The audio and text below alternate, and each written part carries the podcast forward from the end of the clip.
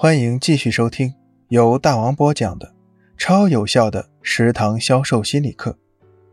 一、帮助客户挑选。有一些客户就算确定了和我们合作，有意要做成这笔生意，但是仍不愿意快速的和我们签单，总是在一些小问题上打转。这时你该怎么做呢？销售人员最好戳穿客户这种微妙的心理，审时度势，及时解除客户的所有疑虑，而不能急哄哄地谈什么订单问题。能设身处地地为客户着想，客户自己也就没什么顾虑了，不犹豫，签单的时候也就到了。二，假定客户已同意签约。这个技巧主要还是攻心为上。当我们发现客户露出购买信号，但是却有点犹豫不决时，最好假设他已经在按我们的思维做决断。比如，顾客想做一个网站来宣传自己的产品和企业形象，但是他对互联网了解不是很多，不太了解上网对公司有多大的好处，仍在犹豫。不知道这样做合不合适。这时，销售人员就可以对这个客户说：“您看，是不是先做五页，暂时先把您的网站建起来，以后再根据效果增加网页数，还是一次性把您的网站建全面好？既然要扩大宣传力度，要做就做最好的呀，反正钱也差不了多少，您怎么说呢？”这样，客户考虑的就不是做不做，而是怎么做的问题了。当他在回答这个问题时，在无形之中，他已经同意做这个网站了。这种二选一的商讨方法模糊了客户的视线，从而顺利达成协议。三，拜师学艺。当我们费尽口舌，机关算尽，十八般武艺通通无用。什么方法都无效，眼看这笔交易要黄的时候，不妨试试这个方法。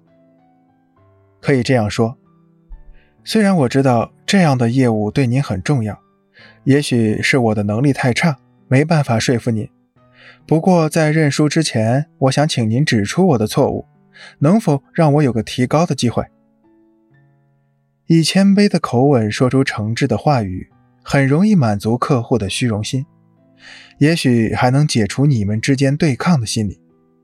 他如果愿意指点你，在鼓励你的时候，说不定还能带来签约的机会。四，建议成交。这些话富有一定的技巧性，也许能促使客户快速签约。记下来，也许真的很有用。你可以说：“既然一切都定下来了，那我们就签个协议吧。”您是不是在付款方式上有疑问？如果您有什么疑问，可以向我咨询。我们先签个协议吧，我们也好开始准备为您服务，让贵公司早日受益。如果现在签协议的话，您觉得我们还有哪些工作要做？五，欲擒故纵。如果我们的客户天生优柔寡断，虽然对我们的产品和服务有兴趣，我们也解决了他所有的问题，但他就是拖拖拉拉，迟迟不肯做出决定。这时，我们不妨故意做出一副收拾东西马上就要走人的样子。一般情况下，这样的行动会促使那些真正想买的客户做出决定，但也要注意，只能适用于竞争不是很激烈的情况。